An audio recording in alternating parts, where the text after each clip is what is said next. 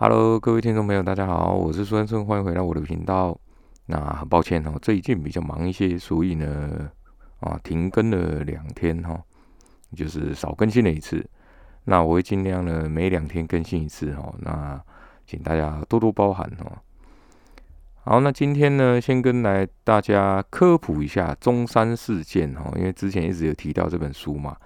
那这本书呢，相传是古琉球第一本。呃，算是历史有就是有记载历史的书籍哦，那基本上也算是唯一的一本了。现在如果去他的这个中山事件或中山市谱的官方网网站哈，上面其实有他扫描好的这个古书，那里面呢有大部分是用古琉球语，那不过也有很多的这个啊汉字来记载的哈。所以当时很多历史学家就认为说，就这个到底是谁写的？怎么会汉字这么多？不过后来呢，他们还是认同说，这个是唯唯一的一本算是有记载古琉球历史的啊历史书。这样，这本书里面呢，记载了非常非常多的东西哈。他从每一任王的呃名字啊，然后这个姓氏的，就是每个官的姓氏。啊，每个王的名字，然后还有他们在位多久，那中间发了发生了什么事情，哈，就会稍微说明一下，当然不会很详细啦，他可能就是一段啊一段话，比如说某某某哈在位什么几年啊，然后呢，呃，像比如说像这个上清厉王哈，他上面就写说啊，英明豁达，务精于治，时发兵讨大岛酋长，与湾大清。啊，在位二十九年，哎，就这样，就一句话，就这样子，啊，就没有了。啊，每个王大概都是都是这样一小段话哈。那另外这本书啊，前前半部某些某些内容，呃，历史学者是认为说没有什么参考的价值的，因为它前半部的内容都是在讲神话的东西啊，就是记载一些神话的内容，就听起来就是很奇怪，就是在讲说哦，他的王啊是。哪个神来的，或者是从跟哪个神结婚啊？这样很奇怪哦。不过我个人，这是我个人的意见啊。我个人认为说，既然他有这样的记载哦，肯定是当时啊古琉球这些人应该有看到什么东西，或者是说他们有接触到什么东西哦。就这就又牵扯到这种有有人就是讲说外星人学嘛，就古时候可能有人有看过外星人这样子啊。那我个人比较偏向，应该是他们有看到什么东西，不然为什么会记载这样的东西？哈，我觉得也是蛮奇怪的。那更更奇怪的地方是说，哈，他的那个中山市府的第一卷哦，历代总记，它的前几句话有写说啊，天地未分哦，混混沌沌，无有阴阳清浊之变，极而大吉生两仪，两仪生四象，四象变化啊，数类繁科。由是天地始为天地，人物始为人物，哈，这很奇怪，因为这个东西 听起来比较像中国道教所写的，所以很多学者就认为说，这个会不会是中国那边写的啊？不过我个人是觉得好像也不太可能，因为它里面又记载的大部分东西都是啊古琉球才才知道的东西，所以很多算是古琉球的神话。或者是古琉球的一些妖怪啊，这只有古琉球才有，其他地方是没有。就像，呃，就像台湾，台湾其实有台湾的神话跟台湾的妖怪哦。那很多人可能不知道，比如说以前有这种啊虎姑婆嘛，或者是什么咿呀沟哈，这个都属于台湾的，台湾才有的，就是比较特别的。哦，那我会稍微说明提一下哈，他这个中山事件里面有提到几个几个神哦。之前一直有跟有在书里面有出现，那我这边也可以也会稍微跟大家来科普一下。当然，最大的神就是啊，最早有提到这个阿摩美酒跟智人李酒啊。他前面几句话啊，就是在讲说他的古琉球，他这个书很厉害，他古琉球的这个位置，他在书上面有稍微写一下哦。他说在什么福州正东偏南三里许啊，怎么之类的，他写的很清楚。哦，那在他就是写说，盖我国开辟之初啊，海浪泛滥，不足居处。就是说，这个地方其实就一个岛，那都有海浪啊，没办法住啊。这个岛也很浅。这时候有一男一女啊，生于这个大荒漠上面，男名智人李九，女女名阿摩美九啊，运土石，植草木，防海浪啊，啊，这森林就开始长了。他就是在讲说，他们就是由这个啊智人李九跟阿摩美九来创建的这个，把这个古琉球的岛把它盖得更大一点，然后能够防这个海浪。啊，那森林出来之后啊，人类就开始出现了，他就。开始讲说哦，到底是怎么出来的啊？然后，而且里面会写说食物怎么来的啊？也就是这里啊，有特别提到，在这些人当中，有一个人非常的聪明哦，啊，这个人呢还可以把呃不同的地方分出，比如这个地叫什么名字，这个地叫什么名字哈？按哪些人住在这里？那这些人就把这个人呢称称作天地子哦，就天上来的小孩。那天地子呢生了三个男的，两个女的。啊，长男就最大，这个叫天，就是天孙氏啊。那所有人就认这个天孙氏为第一代国王哦，所以他就写说国君就开始有国王了。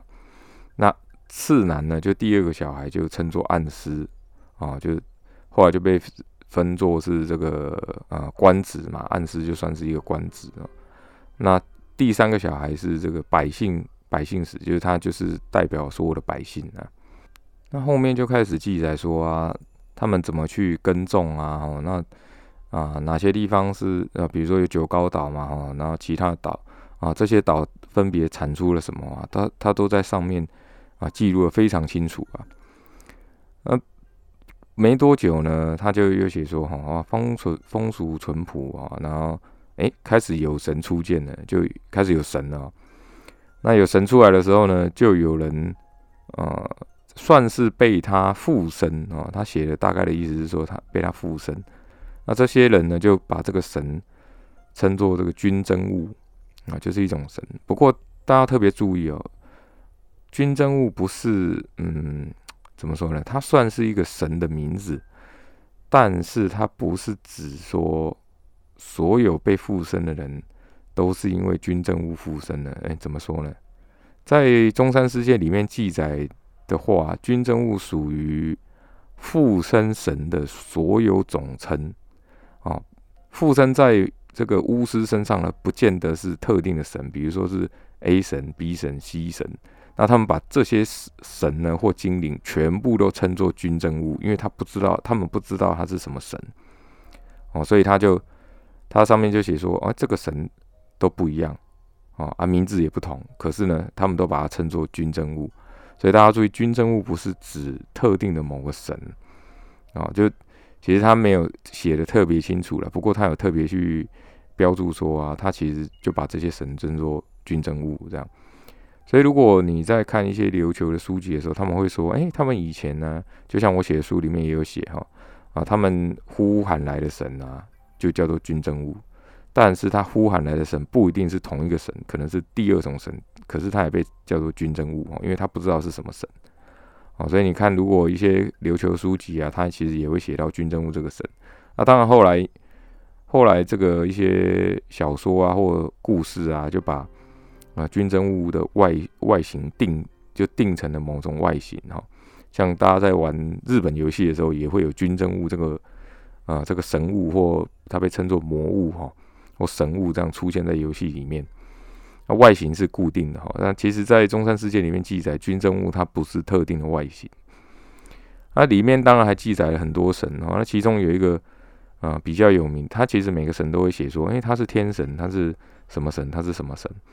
那其中一个比较有名的，就是比较特别的，就是它里面也有出现荒神哦，跟日本的神啊也有荒神是一样的名字，一样的字。可是它这边的荒神呢，跟日本的荒神有点不太一样啊。前面提到嘛，他他这边的荒神是指海神呢。那他写说，此神啊，三十年一次或五十年一次啊，如果世道衰微啊，不忍乱乱逆之徒，就是这个国家开始出现混乱的时候，这个神就会出来，然后会加刑罚，就是会惩罚这些人哦。所以他是一个惩恶劝善的神。那另外一个比较有名的神哦，就君守魔。前面一直提到嘛，因为君守魔，君守魔这个词啊，那这边也稍微跟大家说明一下。君守魔这个神非常非常有名哦，因为呢，古琉球呢，他们的信仰最早最早的时候是以君守魔这个神为主啊，君是助女的意思，守魔是助女在祈祷的时候双手合掌的意思啊，所以它被称君守魔。那君手模的记载呢非常非常少，可是为什么它会啊这么有名呢？最主要的原因是因为当时的助女啊，也就是大助女哦，这个文德大军嘛啊，当时文德大军还没有这个称号的时候，他们就称大助女。助女认为他们是被君手模所护持跟加持的人哈的女人，那她可以她的地位是比国王还大的啊。当初就是大家就因为那时候民风淳朴嘛，大家都有这种信仰，那都会听从巫师的嘛，巫师或巫女的建议啊，他们可能就会看到什么东西或感应到什么东西哦。啊，最后来他们就是认为说最多出现的神哦。也是地位比较崇高一点的神哦，就是这个君守魔。所以当时在琉球神道的这个啊势力当中，君守魔信仰是非常非常崇高的。那助理那时候就透过这个君守魔哦，他就说我就是那个君守魔代言人。那君守魔现在跟我说，你现在就要退位哦，要另外一个王啊上就是上位这样子。那当初呢，他就让这个上宣上宣威王啊退位啊，那。后来呢，这个上真王继位啊，就让这个上真王继位。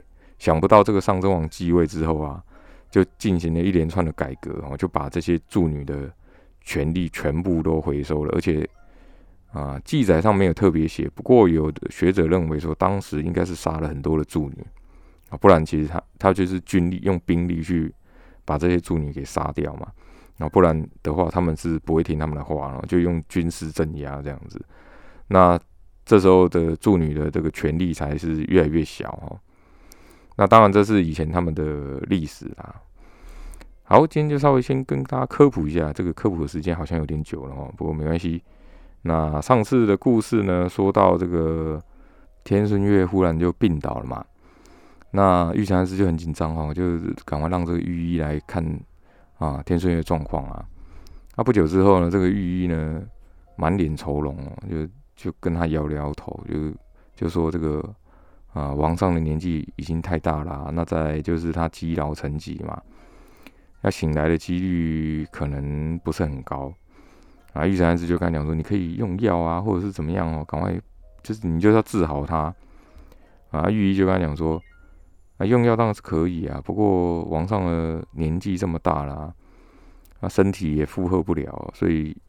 这个药效可能帮助不大，然后玉山师就就想怎么会忽然这样子啊？怎么而且又要在大寿的时候？那这件事情绝对不可以让王后啊、王子他们知道啊，不然马上会大乱。那就在他不知道该怎么办的时候，他就想起一个人哦，就是这个新上任的文德君哦。因为古大家注意哈，因为古琉球，如果你有什么疑难杂症啊，或者是重要的事情啊，他们都会先去。寻求这个巫女，也就是助女，哦，大助女的意见。所以在这么紧急的时候，而且不知道该怎么怎么办的时候啊，啊，像这个玉山是想到了也是文德君哦，所以他就认为说，赶快去找这个文德君，而且他还要亲自前去哦，他没办法派任何人去。那一样啊，他就还是在特别跟啊刚刚的几名侍卫讲说，绝对不可以啊，绝对不可以外传，就是把这件事情外传。御医呢，他就会定期来帮皇上啊，翻身啊、喂药这样子啊。那回到玉城府啊，他就赶快写了一封密函呢，而且叫这个玉城从海来亲送，然后就是他写一封这个密函啊，又赶快命人这个备船，要打算要连夜出发去这个与那国岛，中途没有休息，就直接去啊。想不到他在码头的时候啊，已经看到这个玉城未来在码头了哈。并且他已经准备好了船跟食物，都全部都准备好，他就觉得很惊讶。他说：“这个这个，你你你怎么会知道？”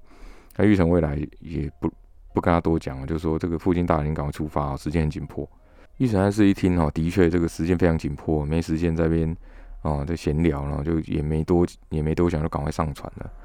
那这船想不到这船船上人不多，大部分都是玉成家玉成府里的亲信或工人哦啊。这些人玉成暗司也都认识哦，就他就更奇怪，为什么这个玉成未来会准备的这么好哈？那玉成未来也在船上啊，他就这时候才问他说，因为船已经开了嘛，就问他说，哎，你怎么都可以准备好了？玉成未来只是跟他讲说，哎，这个只是有备无患哦，不用多想那么多。啊，当然他他也玉成还是听他这样讲，就有点无言哦，就也不知道该该讲什么。那可是呢，他还是有问他，他说，那所以你知道发生什么事吗？这个玉成未来就摇头说，哈，不知道哈，可是有一种预感，就觉得啊，要先把他要先把这些船啊准备好。那玉成安是听他这样讲哦，就啊有点感伤哈，就是跟他讲说哈啊，请你原谅我这个父亲，因为他其实想到说他啊玉成未来出生的时候啊，他其实是本来想要把他杀了哈，因为呃前面有讲到嘛，其实有一个神谕哦，就在讲说他的儿子可能会害了琉球王国，或者是拯救琉球王国啊。那这时候看起来他是比较偏向会拯救琉球王国那一边呢。那玉成安师也没，玉成未来也没多讲什么，就跟他讲说，这个父亲大人，你做的一切都是为了琉球哈，所以不需要寻求谁的原谅啊。然后玉成安师就听了哈，就更加的感慨哈。那这时候他才跟他讲说，啊，王上他晕倒了，而且御医说醒来的几率不高，啊，所以需要这个文德军大人的神谕啊。啊，既然御医都说都没办法了嘛。哦，那只能去求这个文德军大人了。那玉成未来就问他想说，就问就想说，那宫中怎么办呢？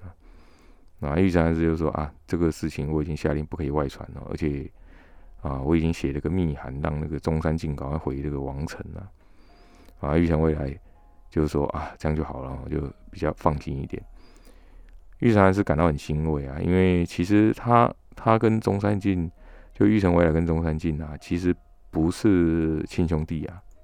不过玉成未来跟中山靖，还有这个玉成重海的感情哦，还有这个像博春等他们的感情哦，都非常非常好。等就外部人不知道的话，会以为他们是亲兄弟啊。而且大部分的豪族或王族亲兄弟都会内斗啊，不过他们都没有，就很和睦啊。所以玉成暗示是非常欣慰啊，认为说，哎，自己的小孩都呃，大家都相处的很好啊。他玉成未来虽然话不多哈，可是啊，人这心地也是非常善良啊。就玉成冲海是一样，只是说有些古怪而已啊。那玉成暗师就这时候就跟他讲说哈，诶，我们俩相处的时间就有这样在一起谈话的时间好像不多哈。那他就想要问他说，是不是有一些啊，他是不是有什么特别能力，或者是说怎么会知道一些不知道？啊，不知别人不知晓的事情就很奇怪。然后玉成未来当然知道他想要问什么，就直接跟他讲说：“哦，我不讲哦，是因为不希望父亲大人跟母亲大人担心啊，而且啊，没有人可以理解啊。”啊，当然玉成玉成暗示听他这样讲也是明白啊，不过他还是跟他讲说：“哈啊，我做父母的当然还是想要分担儿子的痛苦跟烦恼啊。”啊，玉成未来点点头哈，也没有多讲话。那玉成安师当然了解他他的心理啊，他知道说他的个性就是这样子，所以他他也不多讲了。那玉成从海拿这个密函的时候，就很快就往金武去了，中间几乎没有休息啊。啊，虽然他也是暗示的小孩嘛，可是，一样哦，他也没什么公子哥的价值哦。那抵达金武之后，他才发现说，其实台风带给金武的伤害哦很大哦，这边几乎都是乱成一团的。可是他还没有停留，就赶快往这个奉行所去了。他一到的时候呢，这个博村人正在记录东西啊，就看到哎，这个玉成冲海怎么来的？玉成冲海没有多想啊，就跟他讲说，这个父亲派我送一封密函，然后叫我要赶快送来啊，已经要给这个中山靖了。啊，博村人听到之后就知道这个事情一定很严重啊，就跟他讲说啊，没关系，你赶快跟我进来啊，那这个马就请别人随便牵走。那进去之后呢，这个上山部在外面嘛，还在也在帮人家看病啊。他说，哎，这个人就是玉成暗示的小孩啊。啊，那旁边的这个风岛就帮他记录了，风岛就跟啊，对，他是暗示的大儿子，我觉得重海啊。那三三部这也是很聪明嘛，他就说让这个暗示的小孩亲自送进来啊，这个事情应应该很严重啊。那博士呢一进去的时候就叫这个中山靖啊，就说这个玉成重海来了哦，说是有急事啊。中山靖也也很讶异啊，他说诶，他怎么会特别来啊？我就赶快跟他上去寒暄啊。那玉成重海也没有。多想什么？他就说啊，只是说是有重要的事情啊，就把书信递过去。他说我也不太清楚，我也没有看啊。啊，想不到中山靖把这信打开呢，上面只写了几个字哦，就说这个王上病倒，然后就赶快回城，那只写了几个字而已。中山靖就非常的惊讶啊，那两个人就很紧张啊，就问他说：“哎，这这这怎么了？”哈，就赶快问他啊，因为他中山靖对他们就像兄弟一样哦，也没有隐瞒哦，就直接跟他讲说：“啊，王上病倒了，要赶快回去。”当然两个人都很惊讶哦，因为玉成玉成从来也没想到是这样的事情啊。那另外一方面是啊，他们都知道下一任的王位继承人就是天孙宫啊、大王后，他们其实都在底下已经吵得沸沸扬扬了。只是说这个天孙月还在位嘛，所以不敢太过张扬哦。如果是如果这时候王上病倒了，那可能就会闹闹得这个满城风雨啊。那博士人速度很快啊，就赶快替这个中山靖备马的这东西都帮他准备好啊。他一出去，中山靖他们等一出去的时候，看到这个上山部还在看病哦。那中山靖其实就想要跟这个上山部讲，就他就跟他讲说：“哎，这个上山大人哦，可不可以跟我一起回王城呢？”啊，上山部听就说：“啊，当没问题啊，啊，那我把这些病人看完了。”那中山靖就说：“哎，这个事情有点有有点急哈。”上山部就回他说：“啊，人命都一样，不分贵贱哦。不过他大概也听，大概也知道一二，然后一定是很急的事情啊。那当然，玉神从海跟博顺人都很急嘛。不过中山靖就。也知道他的脾气哈，就跟那个玉贤冲来说哈，啊，你放心哈，这个急也没有用，他就是这样子。不过他的医术真的很厉害哈，虽然上上铺这样讲，不过他的速度也变快了，也加快了，很快就把这这些病人看完，啊，迅速跟其他人交代说要整理什么，要带什么哈，就看起来很像一个主管哦，有一个上司。不过其其他人也也不介意啊，虽然他脾气很很奇怪哦，可是就刀子嘴豆腐心嘛。啊，私底下都会提醒大家说啊，身体哪里有问题，该注意什么啊，这样。哦，所以其实大家都知道他其实是人是很好的，很快也帮他准备好东西。哦，那他们三个人呢，就就是上山部跟中山靖还有玉成从来就啊回这个准备要回这个王城啊，就也不也不多做休息了。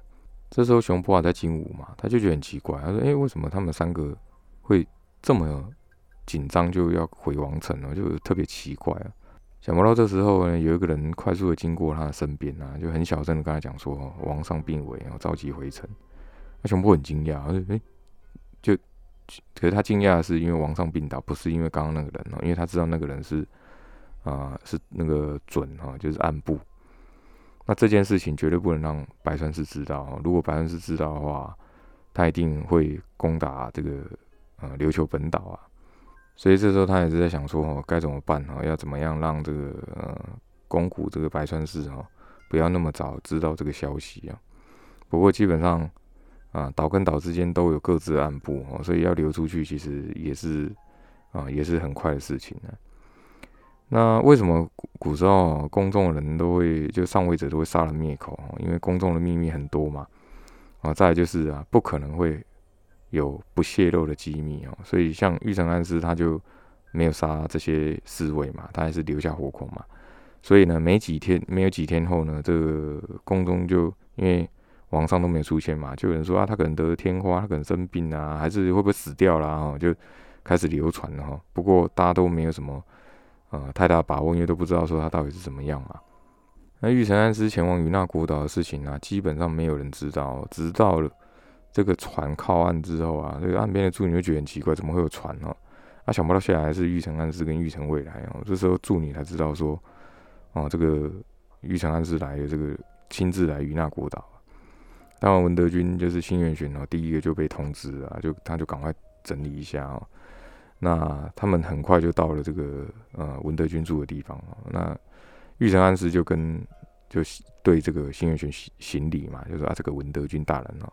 那轩辕玄也有点尴尬哦，就说啊，这个安师大人不用多礼哦，因为这段时间没见啊，想不到呃安师还要跟他行礼哦，他其实很紧张。那玉成安师也有点惊讶，因为眼前这个人跟他之前看到这个的轩辕玄就不太一样哦，的气息跟氛围哦不一样哦，所以他有点惊讶，就玉山是有点惊讶哦，就不小心脱口而出，就说这个文德军大人和传闻的时候传闻好像不太一样。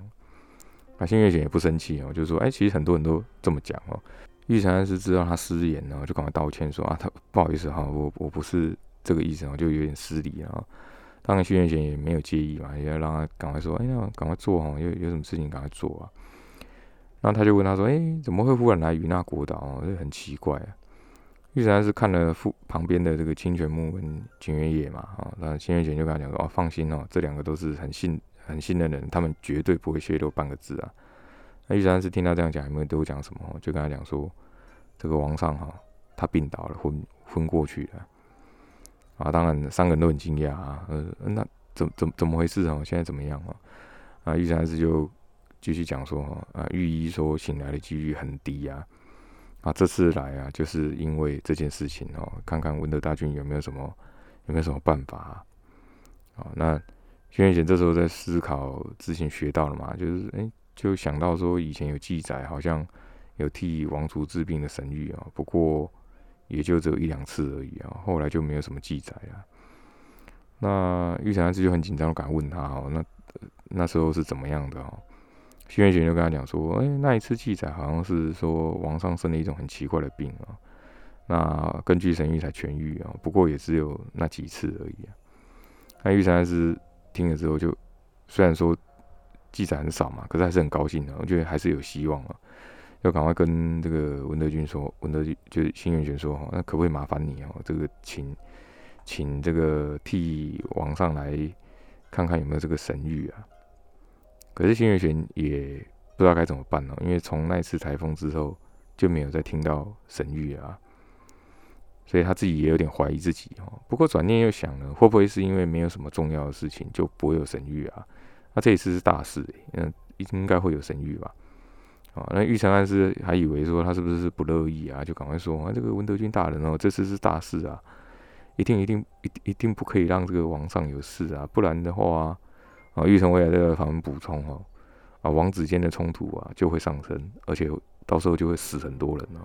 新元玄听他这样讲哦，压力很大，因为想不到啊，很自己的呃，算是工作或者是自己的一句话，会让整个古琉球出现很大的变动啊。比如像上次台风一样啊，如果他早他有勇气早点讲的话，其实可能就不会有这么严重啊。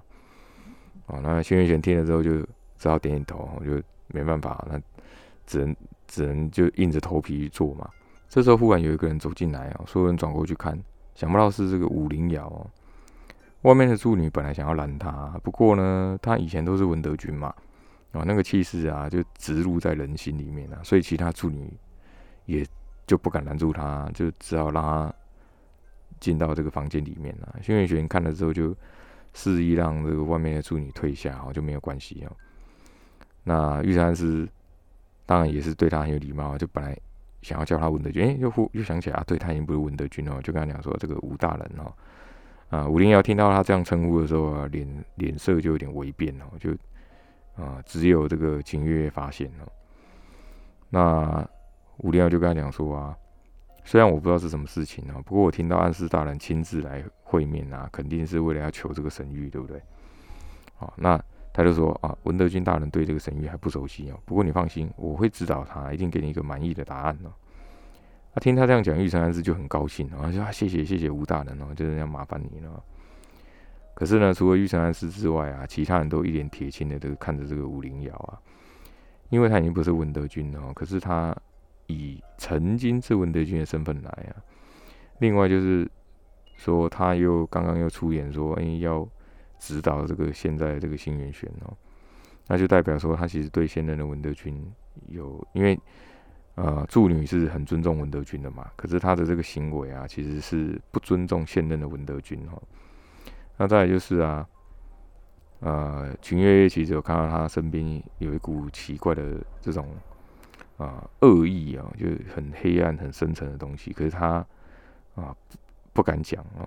武灵耀也不管其他人哦，就跟他讲说哦，这个安师大人哦，那你放心，你在岛上住一天哦，在我指导之下，文德军大人一定很快就会听到神谕哦。啊，玉成安师就很感激哈，就还是跟他这个寒暄几句哦。那就在他玉成安师出门的时候啊，他就武灵耀就瞥瞥见到他这个玉成安师腰间有一把短刀哈，啊，那个是他当初命。命这个手下送去王宫的除魔短刀，他就很好奇哦，哎，这个短刀怎么会在玉成安师那边？不过他还是不动声色哦，就没有多讲什么。然后看他离开之后啊，他就转头跟这个呃新月玄讲说：“哎，放心哈，文德军大人，神谕啊，很简单的啊。”啊，新月玄只能点点头啊，啊，好好好哈，这个武大武大人哈，我知道哈。好的，今天很快我们就讲到这边，那到底之后会怎么发展呢？且听下集哈。我是孙顺，很感谢你的收听啊，如果有任何的问题可以留言给我哈。啊，非常谢谢你们的收听，我们下次再见，拜拜。